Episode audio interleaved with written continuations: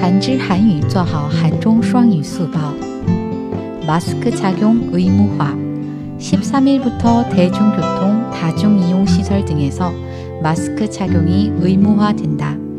한 달간의 시범 운영 기간을 거친 뒤 정해진 장소에서 마스크를 하지 않으면 벌금 10만 원을 내게 된다. 음식이나 음료를 먹거나 마실 때, 경기나 공연을 할 때 등 예외적인 상황도 존재한다. 또 마스크 착용 시 호흡이 어려운 사람들의 경우도 예외이다. 하지만 감염병 예방을 위해 꼭 필요한 상황이 아니면 반드시 마스크를 착용해야 한다. 戴口罩的义务化从十三日开始，大众交通、 多种使用设施等将义务性的戴上口罩。